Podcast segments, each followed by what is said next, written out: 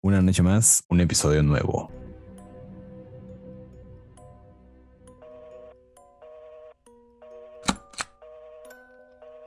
Bienvenidos a Expediente Oscuro, el podcast donde todas las semanas Abelardo y yo abriremos los expedientes de algunos casos de misterio, crimen y terror y los narraremos para que todos sean conocedores de estas historias que merecen ser escuchadas. ¿Qué hay, Abelardo? How are you? Hola, hola. Justo nunca lo he nombrado, pero para los que nos escuchen y digan, ¿por qué el micrófono de el que presenta es tan bueno y el otro es tan tercermundista? Le voy a decir, perdonen.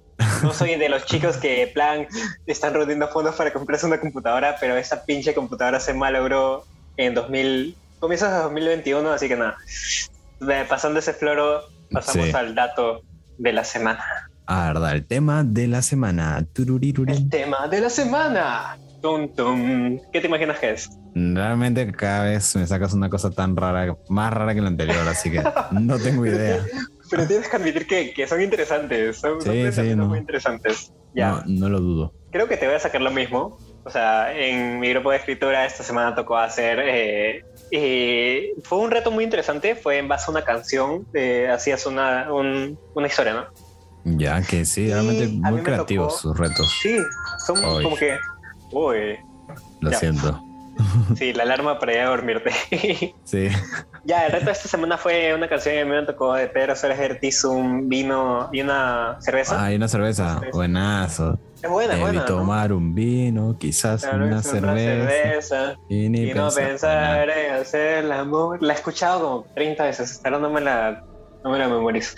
Sí, así veo. nada, nada. Y escribí, mi, historia se llama El, Socio Número 94.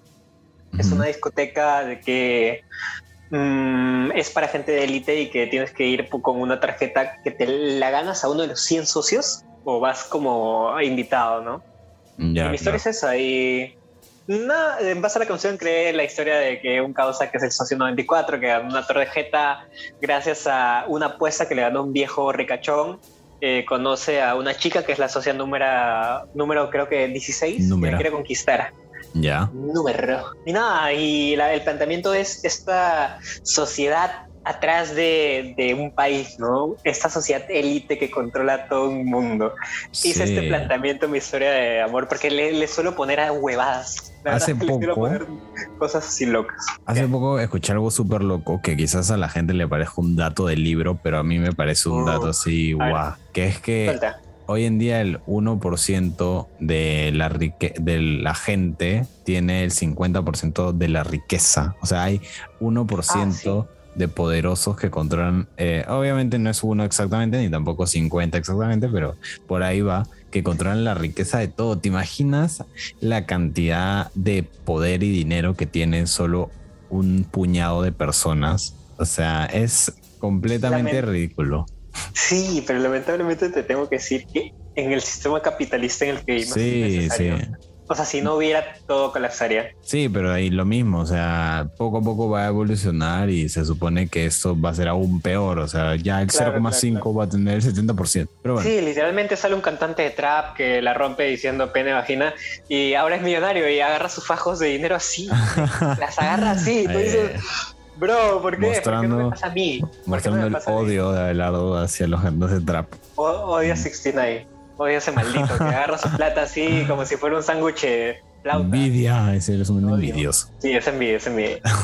Pero nada, nada, me parece interesante. Justo hace tiempo, tú sabes, tú conoces a Sofía. Sofía, para los que no sepan, es mi enamorada. Sí, obvio. Y tiene pensamientos muy locos.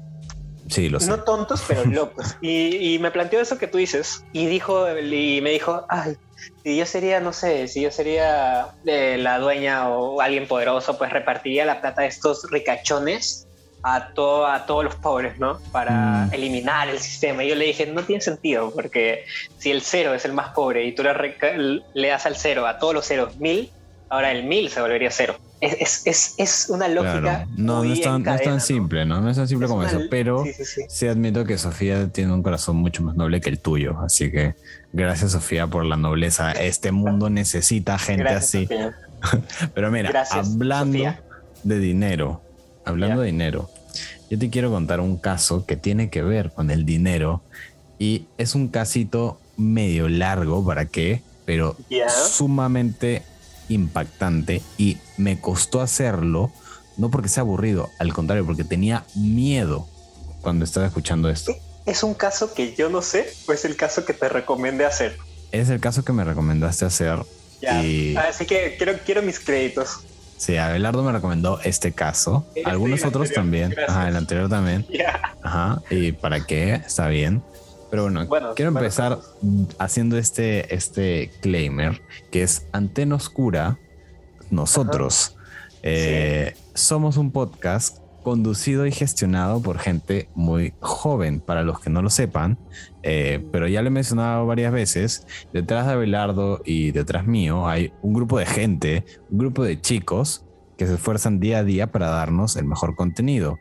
Muchos de nosotros somos tan jóvenes que no escuchamos o supimos de varios de los casos contados en este mismo podcast, si no fuera porque nos lo contaron nuestros padres o abuelos, porque a diferencia de otros podcasts, realmente que es tan conocido por gente cuarentona, esta gente realmente tipo lo vivió en su época, pero nosotros no. Literalmente el caso de la casa Matusita, ese caso estaba por enterradísimo.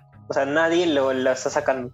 Entonces, algo que queremos hacer también es desenterrar algunos casos o recordarlos porque son súper importantes. Y este es uno de ellos. Porque si se preguntan por qué les hago esta aclaración, porque este caso es súper, súper terrorífico y quedó grabado en el subconsciente de muchas personas. Eh, muchas, o sea, en México especialmente y Estados Unidos, pero me quedé impactado con la cantidad de gente que realmente lo había escuchado cuando pasó. Así que yo dije, wow, ¿cómo yo no supe esto? Pero es porque, obvio, yo, yo cuando pasó, yo estaba naciendo, básicamente. ¿Pasó como que en los 2000? ¿En serio? Pensé que era un poco más reciente. No, o sea, pasó en el 2002 pero yo nací en el 99, así que bueno, ya está tres, añitos. Pero bueno. No escuchabas podcast.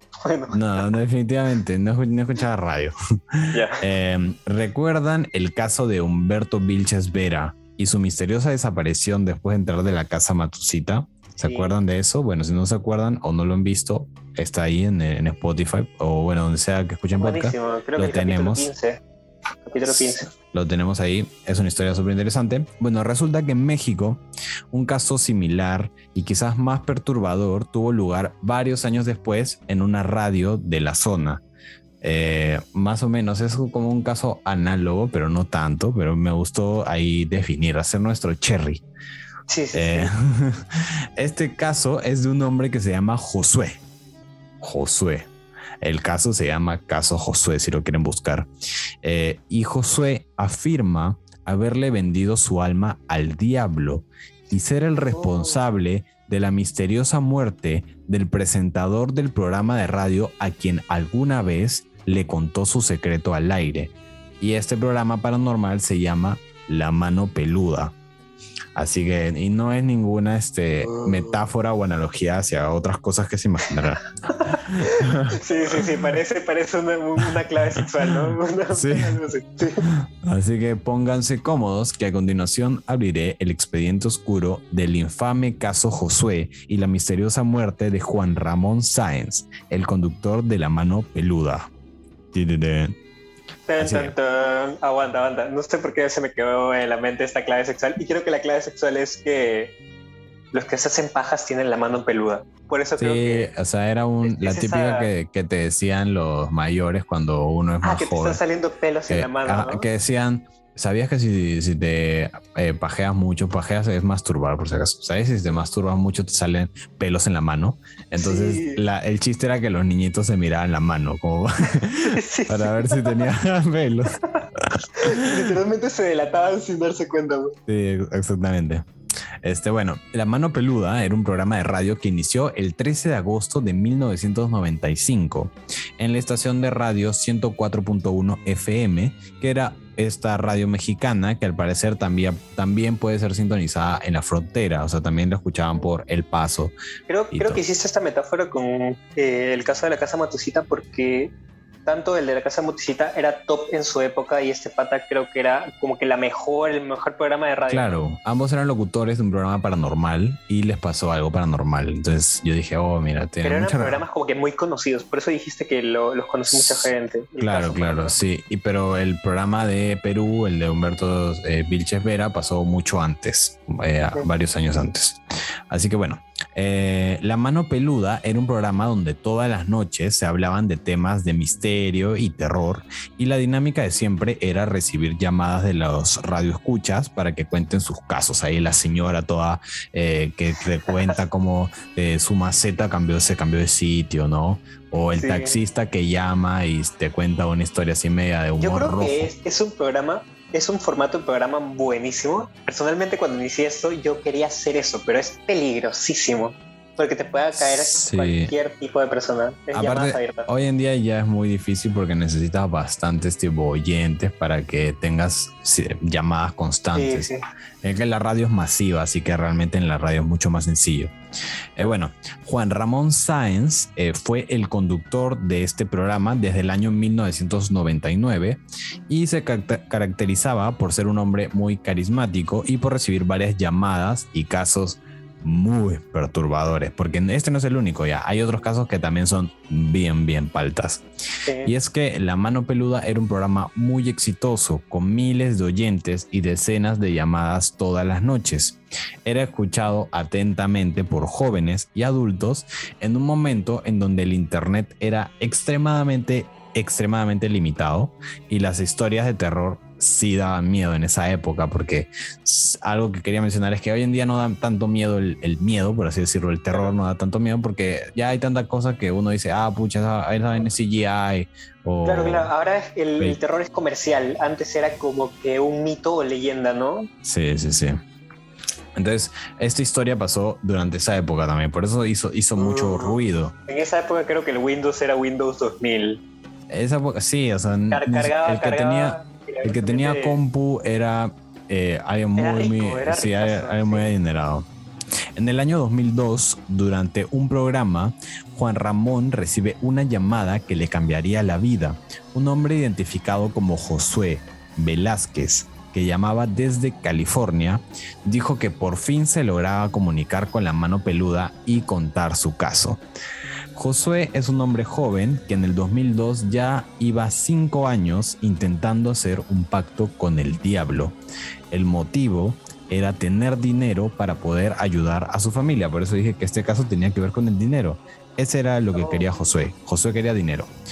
Y es que Josué solía pertenecer hace años a una familia de clase media y sin problemas económicos, todo tranquilo. Sin embargo, por motivos desconocidos, su familia se quedó sin dinero y decidió cruzar la frontera en busca del sueño americano, ¿no? De México a Estados Unidos. Claro. Y se instalaron en California. Eh, es desde una edad muy temprana que Josué toma la decisión de hacer este pacto para poder conseguir dinero y así sacar adelante a su familia. Así que desde aquí empieza la historia de Josué. Él empieza diciendo esto, la cual era muy perturbadora. Yo diría que o Josué era un gran actor o que todo esto le sucedió realmente como él lo narra, porque te, los invito a todos, escuchen el, tipo, el audio. Yo he escuchado parte de la llamada y es muy real. Es demasiado real. Es demasiado real, sí. Y el, pata, se la cree y está en personaje todo el tiempo y creo que hasta se escuchan cosas atrás. Cosas atrás, exactamente, sí. Eh, bueno, José cuenta que tuvo la suerte de encontrar un libro en donde aparte de varias cosas estaba la manera de contactar con un demonio. O sea, él eh, justo cuando quería hacer un pacto con el diablo encuentra este libro, cosa que le va a pasar varias veces durante su historia, encuentra libros. El demonio que era... Eh, que este libro invocaba, por así decirlo, se llama Lucifugo Rofocale así se llamaba el demonio. ¿Eso es un nombre y un apellido? Sí, es un demonio con nombre y apellido. Lucifudo. Lucifugo con G, Rofocale. Entonces estoy investigando para saber también qué clase de demonio era este, porque ya saben que hay como 72 demonios diferentes. Entonces resulta que Lucifugo Rofocale es considerado el primer ministro de Satanás. Es decir, oh. que es como el jefe del infierno, pero Satanás es más como el, CEO, ¿no? Entonces, Mierda. este demonio puede poseer a las personas y lo hace solo de noche, en completa ausencia de luz, porque su nombre significa principalmente que es el que huye de la luz. Entre sus muchos poderes está la pena de la enfermedad, la deformidad, la creación de terremotos y la destrucción de las deidades sagradas. Además, otra fuente también habla que puede controlar enfermedades e infecciones.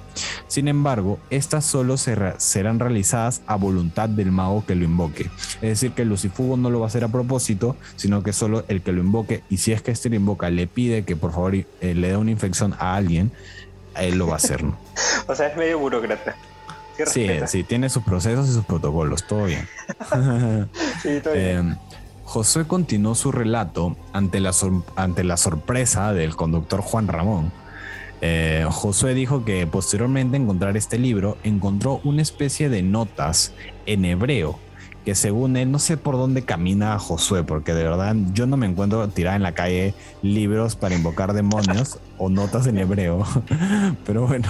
No, pero fácil el, demonio le dejaba notas, ¿ah? Eso sí sería... Sí, sí, o sea, eso es lo que supuestamente te plantea, pues, ¿no? Eh, Loki te lo dice, ¿no? Así. Eh, pero bueno, según él, eran apuntes de algún brujo para realizar estas mismas invocaciones. Entonces Josué durante mucho tiempo se dedicó a orar a Satanás y pedirle que se le aparezca o que envíe a alguien. Aproximadamente un año y medio entero estuvo orando a Satanás y haciendo rituales hasta que obtuvo su primer resultado. Durante uno de los rituales que realizaba se le apareció un ente completamente negro y muy delgado. Este ser se sentó junto a él y Josué le preguntó, ¿quién eres tú? A lo que él le respondió, ¿no que me querías ver? Entonces Josué dudó estar enfrente de Satanás, porque según él Satanás era alguien, un cuernudo, pues no, rojo. Así que le preguntó quién era eh, él, o sea, quién, qué demonio había invocado. Este demonio dijo, no soy Satanás, definitivamente, por si acaso no soy el rey de reyes, ¿no? Eh, pero cuando Josué le preguntó su nombre, en la misma narración, eh, Juan Ramón le preguntó también cuál era el demonio. Eh, él dijo que no lo podía decir. No, no, no podía decir qué, qué demonio era. Pero lo que se cree es que era Lucifugo, ¿no? El, el que básicamente estaba en, el ritual, ¿no? ¿Y, ¿Y, cómo se medio sabe? Porque él menciona que el libro que él usa para invocar al demonio era el libro para invocar al Lucifugo. Así que se, más o menos se entenderá que ese demonio probablemente es Lucifugo porque si no, ese libro está mal y deberían cambiarle el título a cómo invocar al, otro demonio. El, libro se llama El Gran Grimorio. Ah, eso sí, no, menciona el nombre del libro, pero sí sé que, hay un libro sobre Lucifugo, ¿no? Ni, bien lo, ni bien lo dijiste, eh, Bujé, y en eBay venden libros. Sí, en eBay hay un libro sobre ese, pues el gran. Pero no sé si ese será para invocarlo, o sea, su historia. Pero bueno, eh, Josué dice que este ser lo acompañó desde ese día y que se convirtió en su maestro. Le enseñó, entre varias cosas, le enseñó a hechizar animales, perros especialmente, y también a hacer algunas cosas buenas y cosas malas con ese tipo de magia oscura, ¿no? Josué, después de un tiempo, hizo una lista de todo lo que él quería, porque tenía un demonio, ¿no? Entonces, así como tener un demonio, y quieres varias cosas, ¿no? Sin embargo, el demonio tenía otras intenciones y lo que él quería eran almas. Josué le rogó al demonio que no le hiciera nada a su familia y el demonio le dijo que no se preocupara por su familia, que tranquilo. Eh, obviamente si tienes tu coworker, o sea, si el demonio es tu jefe y tienes a tu trabajo, no te vas a meter con la familia, pues, ¿no? Eh, pero bueno, una de las tantas cosas que le pidió este demonio a Josué, porque le pidió y le hizo varias pruebas, varios redes, varias peticiones, ¿no? Pero una que él narra es que le dijo que robara un bebé recién nacido que había nacido de una vecina de Josué, ¿no? Eh, Josué estaba dispuesto a hacerlo y después de armar el altar y preparar todo para el sacrificio, solo faltaba robar, se arrepintió y no lo hizo. es muy fuerte, o sea, sacrificar gatos negros o eso es muy fuerte. Pero la película del bebé Rosemary es muy buena. Pero incluso fuerte. Incluso Josué dice que él para invocar este demonio tuvo que sacrificar borreguitos y toda la vaina, o sea, corderitos. O sea, ese men no, no, se andaba con rodeos. Justo, justo con esto de invocar, o sea, da más miedo que sea antes, ponte 2000, 2005, porque como dices, no había internet. Ahora literalmente buscas cómo invocar demonios y te salen 10 creepypastas que te dicen pon un vaso de agua, bla, bla. Exacto, antes, era más rebuscado, no, estaba tan presente hacer ese tipo de cosas. Antes te lo creías más porque había un causa que fácil había estudiado 20 años cómo invocar a alguien y te lo escribía. Ese era Josué, ese causa definitivamente sería este men. Josué sabía muchas cosas, o sea, si, era, si es que era un actor, había estudiado, pero así un huevo, porque sabía cosas muy específicas. Pasado el tiempo, Josué se empezó a asustar de todo lo que le pedía hacer el demonio por lo que él eh, lo único que quería era dinero y el, demonio solo le daba más vueltas al asunto pidiéndole más cosas y más cosas y más cosas. Entonces Josué se rebeló y le pidió al demonio que se alejara de su vida. Y al parecer así pasó. Después de hacer esto, José cuenta que encontró otro libro, porque como te digo, Josué camina en, no sé, una biblioteca abandonada con todo tirado. Eh, y siguió haciendo pactos con el diablo. O sea, siguió después de esto, ya el men está, no sé por qué, eh, acostumbrado a hacer pactos con el diablo. Así que usted era parte de su rutina, así que todos los días hacía pactos con él. Solo que sí me la creo, o sea, sí me la creo que ponte o sea, cuando digo pactos con el diablo, no, él está en California. Él está en ah, Estados Unidos. porque acuérdate que se mudó a Estados Unidos. Sí, pero cuando digo pactos con el diablo me refiero a que siguió haciendo estos rituales así. Y en los rituales él dice, se cortaba las venas, sacrificaba corderitos. Eh, una noche, mientras estaba realizando un ritual en su casa, empezó a escuchar gritos desde la habitación de su madre. Cuando llegó a auxiliarla, se encontró con un cerdo con cuerpo de humano que estaba atacando a su mamá, que quien estaba ya inconsciente. Cuando Josué le pidió que se vaya, el hombre cerdo le dijo que él lo tenía que acompañar. Ambos salieron de la casa y según Josué empezaron a volar, obviamente todo de noche. Llegaron a un cerro en donde Josué de vez en cuando realizaba sus rituales. El hombre cerdo metió a Josué a una cueva y se convirtió en una mujer. Ya desde aquí el relato es medio confuso, porque José lo habla un poco eh, como emocionado, con miedo, ajá, exacto. Pero Josué dijo que estuvo 21 días dentro de la cueva y dice que la gente entraba y salía a la cueva y no lo veían. O sea, él estaba ahí, pero no estaba ahí, ¿no? Así que después de estos 21 días, un grupo de demonios le entregaron a Josué un anillo, el cual él dice que es el anillo del rey Salomón, y que desde ese día cambió su vida, ya que este anillo, el cual es un anillo que sale en la Biblia y todo, este anillo le daba el poder, eh, el, poder del anillo era de contactar e invocar demonios cuando él quisiera. Sí, creo que entiendo lo que te refieres, porque ¿qué pasa? Los demonios eran eran muy sabios, o sea, sabían muchas cosas. Había un demonio que enseñaba arquitectura, matemática, y supuestamente el rey Salomón en su momento eh, le habló con los demonios gracias a su anillo eh, para construir, no me acuerdo qué, creo que era un palacio o una catedral, no sé, eh, con los conocimientos de los demonios, de arquitectura y de vainas, ¿no?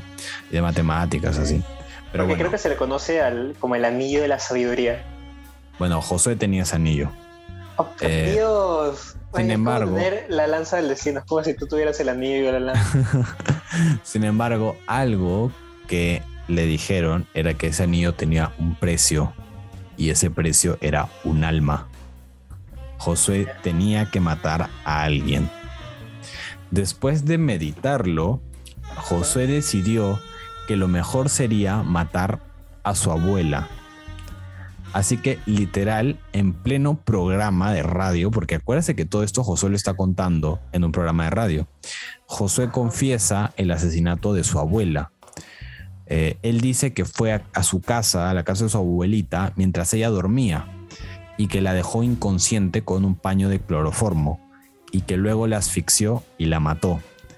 Además, le hizo un corte en la espalda porque necesitaba su piel para realizar algo que se llama un pliego petitorio, que es donde escribes, por así decirlo, el contrato que haces con el demonio.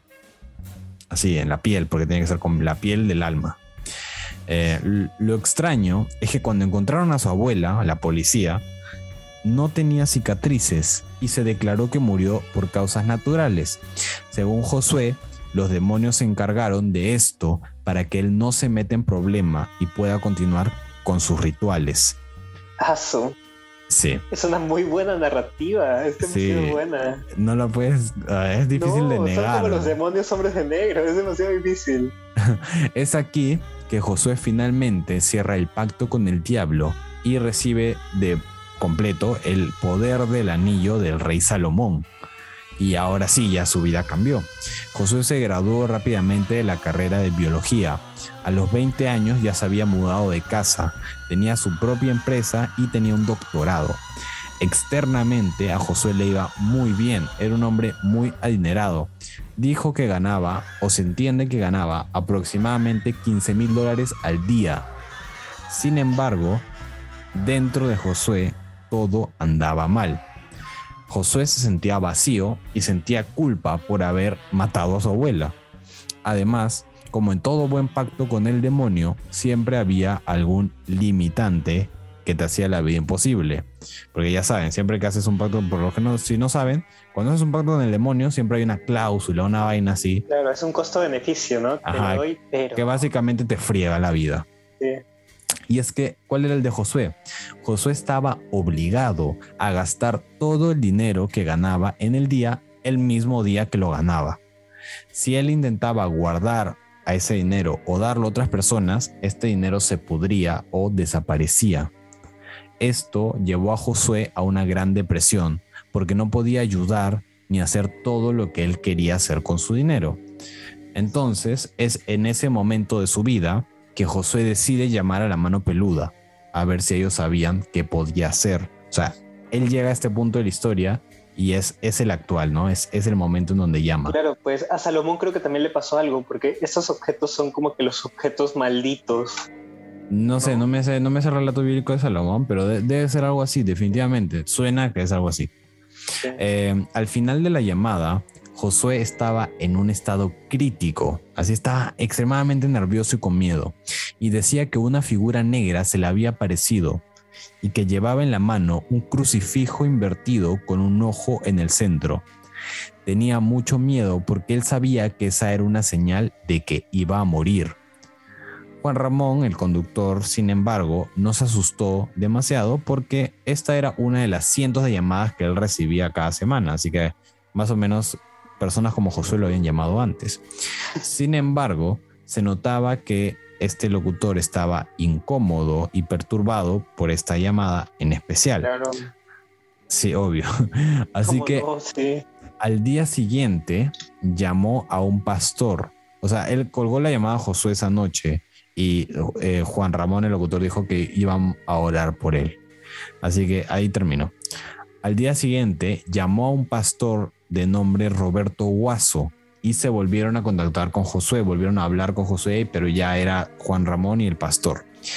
Hablaron de la situación de José y de cómo salir de esta a través de la Biblia y la oración. Desde ese punto, todo se pone muy intenso en esta segunda llamada.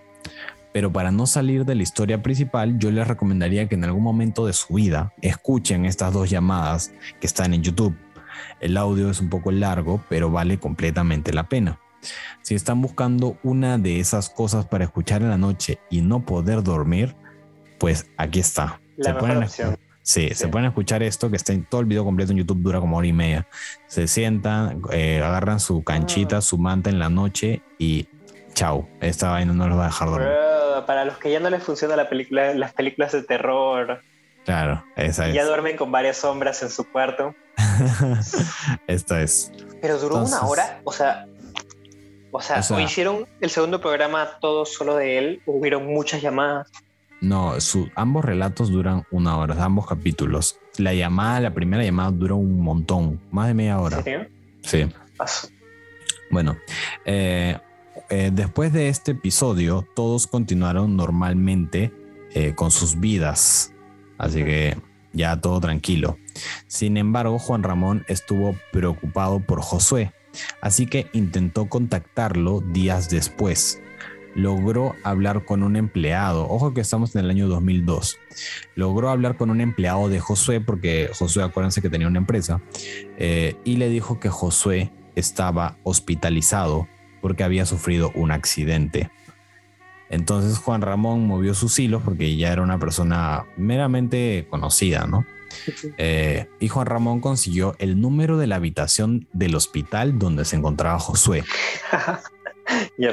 Cuando logró hablar con él, Josué dijo que los demonios esa noche lo habían golpeado hasta casi la muerte y que después habían destrozado toda su habitación. Uno de los demonios le habló y le dijo, te lo advertimos, hijo de puta, ahora vas a recibir tu castigo y te vas a pudrir en el infierno. Después de decirle esto, le clavó un crucifijo en el vientre y quedó inconsciente. Y todo esto lo narra Juan Ramón por su cuenta, porque ya no era la llamada en la radio, sino era él mismo llamándolo en privado, ¿no? Eh, a José. Después de dos meses, Juan Ramón decide buscar a Josué en Los Ángeles ya Juan Ramón se había quedado con este caso, ¿no? Se nota. Sí. Eh, llegó a la casa de Josué y confirmó que Josué era adinerado, tenía una gran casa. Es, em, curioso porque a veces estas personas que se dedican a esto eh, siempre buscan el, caso de sus vidas, ¿no? Claro, y creo que ese era el caso de su vida. Ese era el caso de su vida. Sí. Yo también pensé igual. Em, eh, Juan Ramón llegó a la casa de Josué y le abrió la puerta un hombre blanco y alto que tenía un gato negro en la mano. Y cuando Juan Ramón le preguntó si se encontraba Josué, porque él dijo, él dijo definitivamente este men no es Josué, ¿no? Cuando Juan Ramón le preguntó si se encontraba Josué, eh, primero le preguntó, ¿hablas español? Porque Juan Ramón no habla mucho inglés. Y el hombre le hizo con la cabeza que sí, que sí habla español, pero solo con la cabeza, no dijo ninguna palabra. Y luego le dijo, se encuentra Josué, lo estoy buscando, me dijeron que esta es su casa. Y el hombre cerró la puerta y se metió. Y eso fue todo el contacto que tuvo con este, cuando intentó ir, ¿no? Ay, no, loco, no me digas que este señor era un demonio y todos como que habían poseído carne. Dos semanas después, José se contactó con Juan Ramón y cuando Juan Ramón le dijo que había ido a buscarlo a su casa y le contó lo del tipo pálido que lo recibió, Josué le respondió que no se supone que nadie debería haber estado dentro de su casa porque él la había dejado vacía. Ajá, acá debería haber terminado la historia porque esto fue lo último que pasó. Acá debería haber quedado, pero no fue así. Ahora, estamos en el 2002, vámonos al 2011, nueve años después. nueve años después, en el programa Extra Normal, que era un programa de televisión de TV Azteca, donde trabajaba Juan Ramón, ¿no? que antes era locutor de radio, ahora es presentador de programa TV Azteca. Decidieron en este programa, que era un programa así paranormal, ¿no? decidieron reencontrarse en persona con Josué en una entrevista televisada. Josué dijo que no habría ningún problema, pero puso la condición de que sea en una embarcación en el agua para que los demonios no los molesten.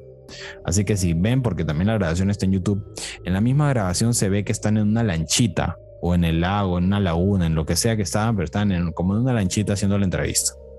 A la entrevista asistieron Josué, obvio, Juan Ramón, el mismo, el pastor Guaso y dos personas más, que era el conductor principal del programa y el camarógrafo. Así que eran como dos lanchitas, eran.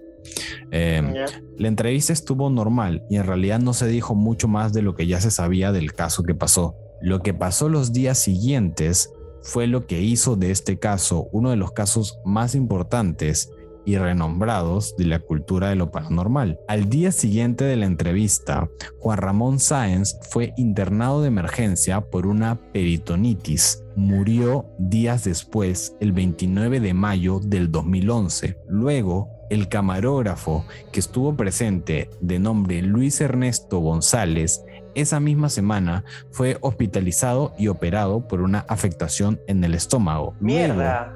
el reportero del programa, Mario Estrada, sufrió un accidente automovilístico y se quedó paralítico. Y por último, el pastor Roberto Guaso. ¿Eran todos? ¿Todos? Murió al poco tiempo después de Juan Ramón. ¡No! ¿En serio? ¿Todos?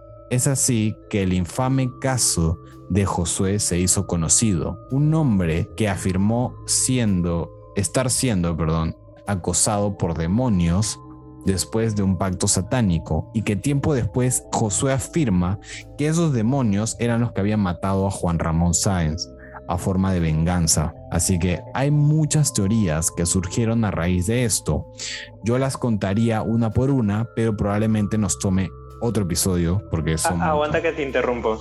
No sé por qué cuando mencionaste el segundo muerto, eh, se me vino este meme a la cabeza de los increíbles, que el maestro con ah. lentes dice, ¿coincidencias? No lo creo.